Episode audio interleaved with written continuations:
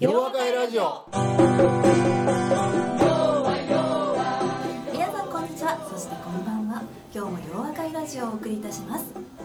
洋和会ラジオは問題解決を学んだ世界中に広がる1万人の皆さんと斉藤先生をつなぐ心と心の架け橋です。この番組のホストは斉藤健一先生。そしてお相手するのは私ユッキーです。それではそろそろ始めたいと思います。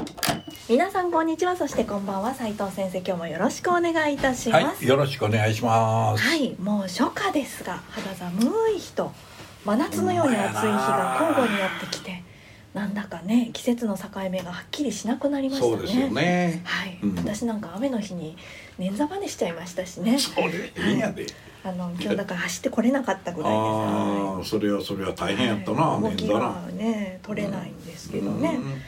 はいおとなしくしとけってことなんですかね。まあそうやろうな。はい。ね。両方は両足ちゃうやろ。左足だけ。ね左足だけかいな、はい。あ俺の友達ちゃん。俺も左足やからな。本当ですか？あの事故はな。あ事故仲間ですね。はい。はい、大事にしないとですね、足はね。はい。はい、いろいろね動き回りたいですけどね。この間、はい思ったんですけどこう春とか夏とかね季節の変わり目っていうのがなかなかだんだん感じられなくなってますよね。そうやねん。や巣ごもりしてるっていうのもありますけどはい。特にね春休みとか夏休みとかゴールデンウィークっていうのにこう旅行に出かけるとかお外に行くっていう機会がまたなくなってそうそう。来てるからかなっていうのもうん。あそれもあるな。ありますよね。はい。うん。以前はねお休み取ってこうお出かけしてたかなと思うんですけれども先生はあのお仕事ではあちこち行かれてるかと思うんですけれども、はい。プライベートでは？いやいやプライベートでは行けへんであ行かれないんですか、うん。はい。いや本当はそういうことしてみたいと思うの、はいはい。そろそろ。あそろそろ。そろそろ、はい、なかなかそういうことできなかったからね、あそうなんですうねん、たぬきちゃんのこう世話が大いや変たたぬきの世話もそうやけどね。やっぱりまあ仕事以外はこう洋和会さんがなかなかそうですよね。うん、大変ですね、ええお仕事以外の土日は洋和会へということで。そうそうそうそう、はいもう時間だけじゃないからね。そうですね公演もせなあかんしね。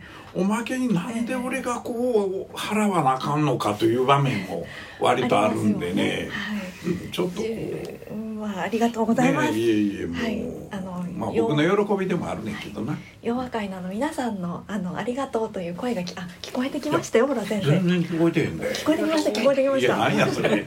何や桜がおったぞねはい。というわけでこの間4月にはあの久しぶりに愛媛の松山市ではい洋和会が開かれたとはいいうことで。ずいぶん盛り上がったということで、はいもう待ちに待ちに待ちに待ちに待った洋和会ですもんね。はい大体もう前夜祭はやったらあかんと僕は言ってたんやはいはい。なんでかいうと前夜祭だけ来て本来の会に来ないお前何何やねんそれみたいなだからね前夜祭はなしだって言うたらええなんか誰かが間違うはてい盛り上げるべきだって聞こえたらしくってはい急に前夜祭もまたはい超盛り上がりはい。だったらしいですね。はい。すごいですね。はい。もうええ加減にせえっていうぐらいだったっていうのはちょっと聞きましたけれども。ほんまやではい。はい、そうですね。あのーはい。またね、刺激を受けたりリフレッシュできたりするといいですね。ねはい。今年は洋和会があちこちで開催される。あっちこっちまあそうやなあっちこっちで終わりやね、はい昔はあちこちあちこちあちこちあちこちやってたけどね、はいうんそうですね。うんそのためにお休みもなかったという。海外も行ってましたもんねはいまたね復活できるといいですけどね海外ね前の通りとはいかないでしょうけどね。はい。いやいや今度このはい。台湾と沖縄に詳しいはい。人がええ。実学会に来るとか言うとあ。ちょっと彼と話をしてね台湾。の状況どうかってちょっと聞いてみようと思って。台湾進出。僕は台湾は好きよ。ね。台湾今まで洋和会は一度は確実にやってんねんけど二度やったんじゃないかなと思うぐらいそうですか、うん。そうでしたか。二度もやりましたってけね。ないかな。いや僕ら台湾好きやからね、はいはい。割とこう行くんですよ。で僕が習ってた中国語も、えあの標準語の中国語やん。台湾行けるやんと思ってはい。喋ったら何も通じへんかってね。これはおかしいぞみたいな思ったけどそうですよね。あの洋和会の話はよくでもお聞きしますよね。すごく盛り上がってたっていうのはね。はい。はい、というわけで海外進出も再びっていう、はい。再進出ってことですかね。ね。はいというわけで今年もいろんなところで開催される、早くしてくださいね、はいうん。という先がちょっとこうねいろいろいえいえいえいえ、はいというわけで皆さんもご都合の合う方はぜひ足を運んでいただきたいと思います、そして洋和会のホームページにいつも注目しててもらうと、そうですね。はい。あの予定が載るようになりますからね。はい、というわけで洋和会のホームページをぜひご覧ください、はい。というわけで本日もよろしくお願いいたします。では今回のゲストはマーザさんです。私もお会いするのはとっても久しぶりですね、うん。洋和会でお会いしたぐらいですよね。あー。はい。私も大好きな方なんですけれども。はい、では知らない方に向けて斉藤先生との出会いのお話も含めて自己紹介をお願いしましょうか。はい。はいえー、マーサでございます。はい。えー、2018年はい上海洋和会。幹事長をさせていただきました。あありがとうございました、はい。当時は。さっきね台湾のお話をしたばっかりですが、えーはい。その上海バージョンでございます。上海でうんはい。うん。はい、上海の時ですね。そうそうそうはいそう、えらいお世話になりました、どうも。はい、こちらこそでございます。幹事長さんだった時ですね、えー。はい。そうそうそうで先生とはもうかれこれ10年ぐらいの、ねはい、11年目ですね。そう。うん。ええもう生徒歴長いです。そうですよねはいかなり長いですね。いや、前、10年前って言ったら、いや、こう、チリコンカンの時にって、あ。チリコンカンの時に確か30人はいたなみたいな。そうです。あの時寸胴鍋に俺チリコンカンを30人分大作った。大量のチリコンカンを作っていただいて、ね。先生のオフィスでチリコンカンを食べようというイベントをさせていただきました。その通りで。す。はいの時からです。よありがとうござい。ますはい。長い。お洋和いラジオが。始まった時ぐらいなんですごくその逸話はよく覚えてるんですよ。ああそうだよな。はい。あの時折お見かけするというかで出会っているというかですね。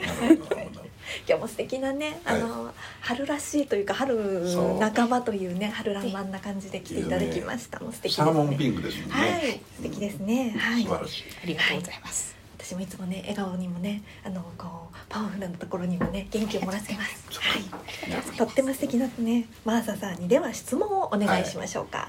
はい。えー、中国から帰ってきて3年ぐらい。もうそあもう2年三年。2年ちょっとですね。二年ちょい。3年目になったんですけれどうんも。うんうんでそろそろこうアラフィアラフィフというかその辺がまあ目前になってきたわけです私。うんうんうんはい。若い邪魔だ。まだまだね。えまだまだですよね。えーでこのアラフィフに向けて、まあ、どのように、えー仕事で戦っていこうか仕事をしていこうかというところで今ちょうど考えているところだったんですね。そうですよでなんか私の思うそのアラフィフ世代というのはもう皆さん結構プロフェッショナル。はい。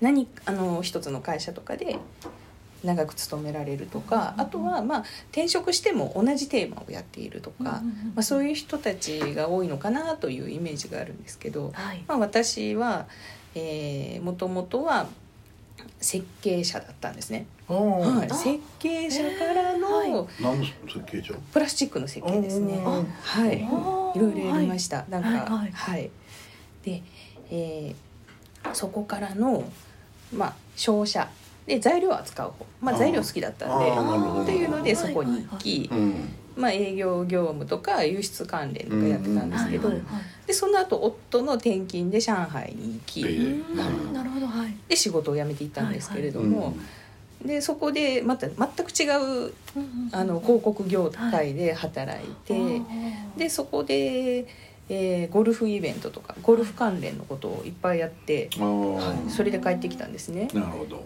でさあ帰ってきました。じゃあなんかいろんな意味で経験は豊富なんですけど、うんうんうん。はい。はい、ただあの世の同じ世代はプロフェッショナルだらけ。片や私はいろんなのはいっぱい知ってると、はい、プロフェッショナルかっていうとうんっていうところで、うはい、でまあどうやってここから自分でこう情熱を持って生きていこうかとおいう時に。おこれは難解だぞ。やっぱり難しい。こ とそうこれは難しいです。ねいやこれ難しい。よ情熱を持ってですよなしかも。本当かな、今みたいに質問ユッキーちゃんに教えてもらうと一番ええんちゃうかと思いながら。え？いやいや。プロフェッショいやいナルやもんやいやそんなことはプロフェッショナルといえば斉藤先生プロフェッショナル。でございますねん。あそっか、でもまああの私みたいに例えばあの子育てとかで一回あの仕事を退いて戻ってきた人とか、そのまあ似たような年で、はい。そういう人たちもまああの同じ悩みを抱えてるのかなっていうのが、うん。そうですね。りします。とかうん全然違う異業種に転職した方もいるでしょうしね、いや俺ね。はい話聞きながらね、えそのちょうど彼女の年齢の人たちがね、はい。プロフェッショナルな人たちがいっぱいいるって言うたじゃん。はい。ほいでねあきっとそういうことはあるんやろうなって思うわけ。ね、一つの仕事やってたら、そこで経験の蓄積があったりするわけじゃん。ほいでそれ聞きながらねあ逆に、はい。そのそういう道じゃない世界の方がもっと面白いかもって思い始めたのね。それで僕はあの近年近年やな。僕の時代はあのマーサと同じみたいにね。どちらかというと一つの仕事をやりながらそこでこう経験を積みながらね、はい。まあ偉くなっていったりするというパターンを描くっていうのが多かったと思うねんけどね。はい。ただ最近この若い子たちと会って話をしてるとね、その子たちって割と平気でねはい。自分たちでなんかビジネス考えたりしてね、うん。こんなことやりたいあんなことやりたいって言って、はい。それをやっちゃうんだよね。うん。でそれもそんなにお金、はい。資金をあった資金あれへんみたいなええええところでそれをネットを活用したり、はい。あるいはあのそれこそ女性っていうのは、まあ、韓国大好きらしくって美容系は韓国だとかね、うん。あるいはアパレルでも韓国だ、まあ、近いこともあるということでね、はい。えまあ自分たちでいろんなその可能性というものを、まあ、誰かと組んだり仲間やな、ええええ。と組んだりして新しいことを始めてる人たちがだいぶ増えてきてる。はい。でそのことはね言うてみたら自分ら好きなことやってるわけじゃん。うん。で昔のまあ今プロと言われてる人は、まあ就職せなあかんなっちゅって就職したと。それでそこで、まあ、言うてみたら一生懸命やらんと認めてもらえへんから頑張るじゃん。うん。それで確かにそこにおってはい。傍から見たらプロかも分からへんけど、ええええでもひょっとしたらよう聞いてみたらね私この人生本当にこれでよかったんかなと思ってる人いっぱいいるんちゃうのかなと思うね。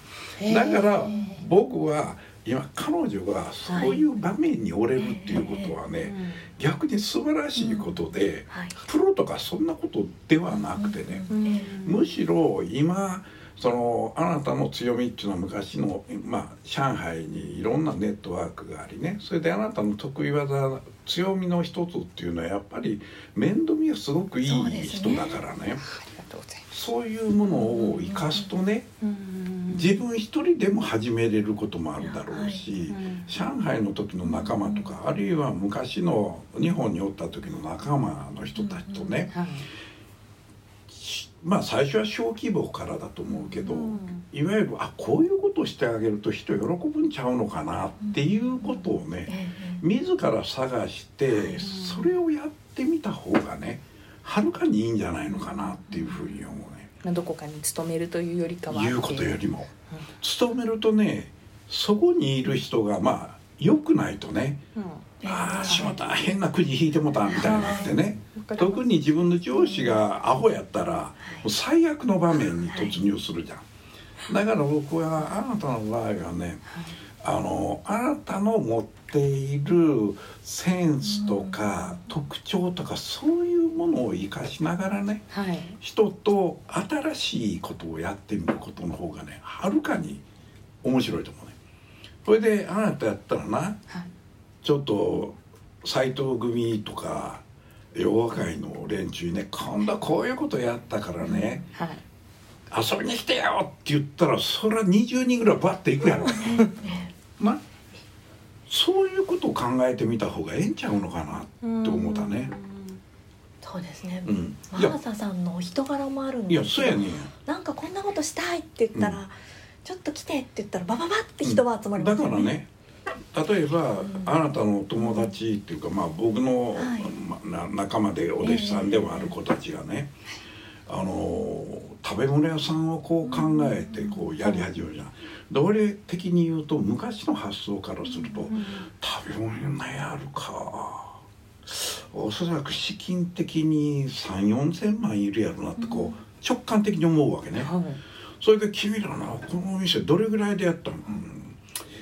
ちょっとかかりました。もうそれでどれぐらい？200万かかったかな。ってええー、みたいな。そんな安い？みたいつまりね大きな金額じゃなくて、はい。小さい金額でね、はい。自分らが好きなことをやるっていうことがどれほど楽しいかや、うん。それでやっぱり仲間がいるとね、はい。仲間が手助けしてくれるし、はい。で今度こういう店やってるってとか言うとさ「よしほんなら今度あの前夜祭は君のところでやるか」とか言ったらなんか一挙に25人とか30人ぐらい行ってねはい貸し切りや言ってまあもっともね貸し切りにせんと誰もけえへんねやろと思いながらでもね超盛り上がってそこではい。みんながお金をそこえでえまあ落とす言うた言葉は悪いねんけどさ。そういうことの方がねはるかに人生楽しめると思う。はい。うん僕も本当はねはいはい。あのお店ってものすごく好きなんですよ。やりたいわけ、はい。やりたいけど、おっしゃってましたそもんなことってね、あの夢の夢やと思ってたわけよ。はい。で僕的に言うとね、はい。昔はおでん屋やりたいと思ってたわけえー。ね、なんでかっていうとね東京のおでん屋って客単価1万円超えるわけや。銀座な、ええはい、うん、いやそれ以外どこか知らんけど。こうやって大阪やったら南のところでもね、はい、いっぱいクライアントと飲んでも1人3,000円や。あこれがねおでん屋やろうと思うわけ。うん。でも表もはい。行動に移さないんだよ。だって高いと思ってるから。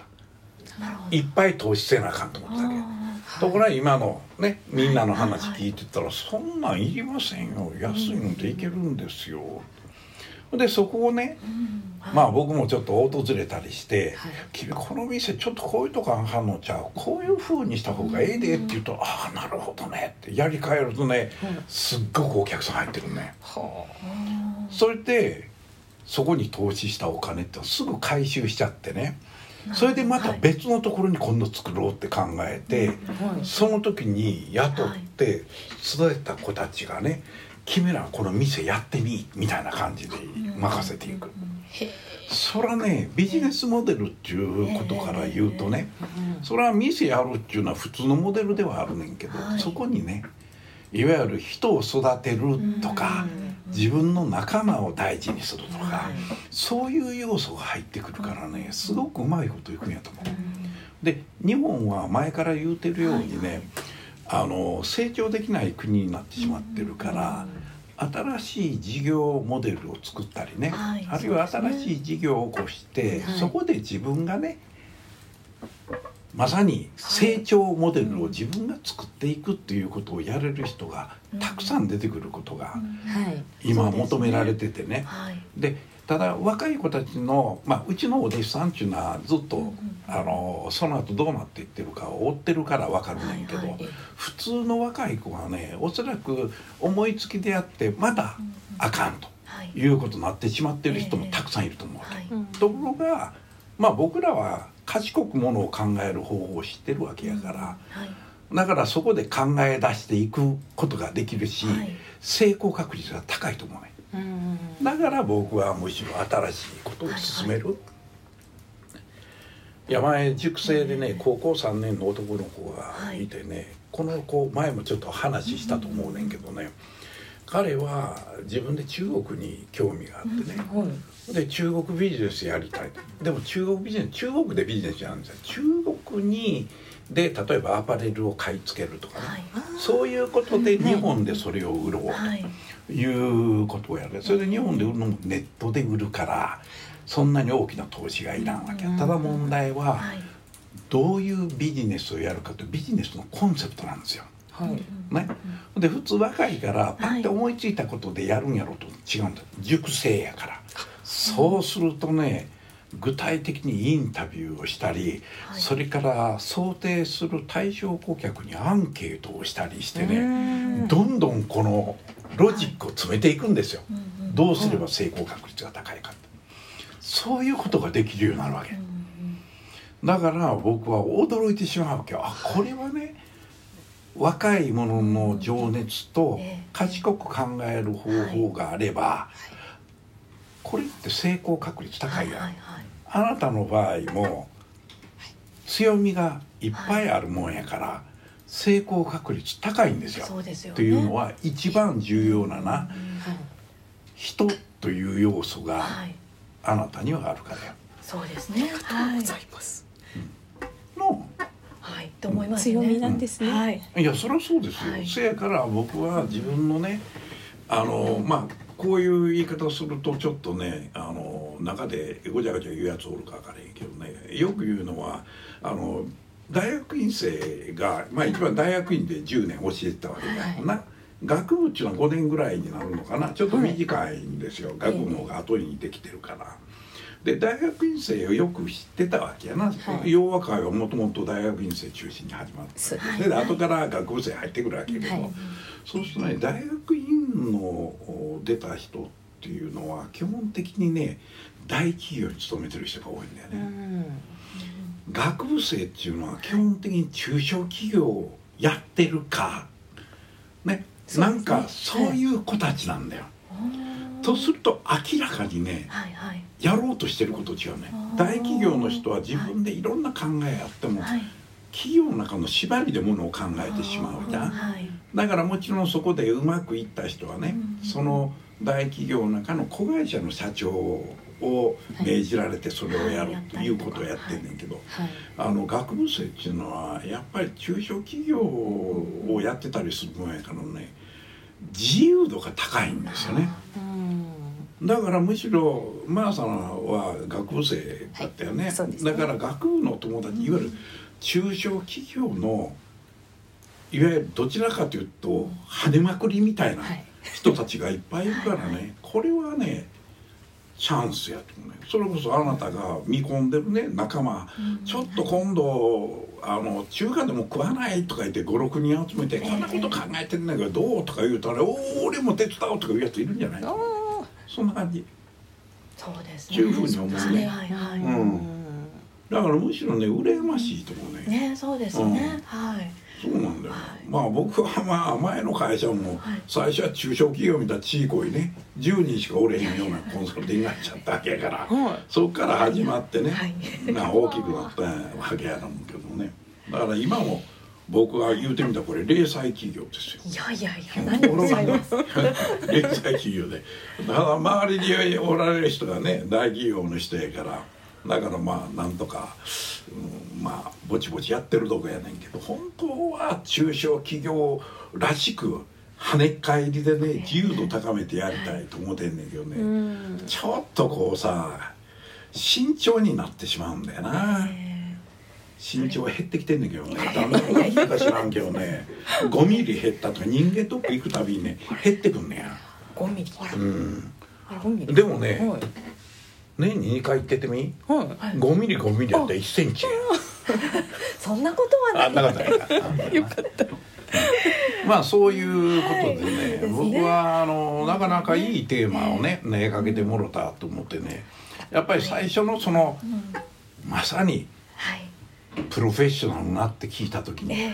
ああそれでない世界の方が楽しいやんまあっていうことそうですよね。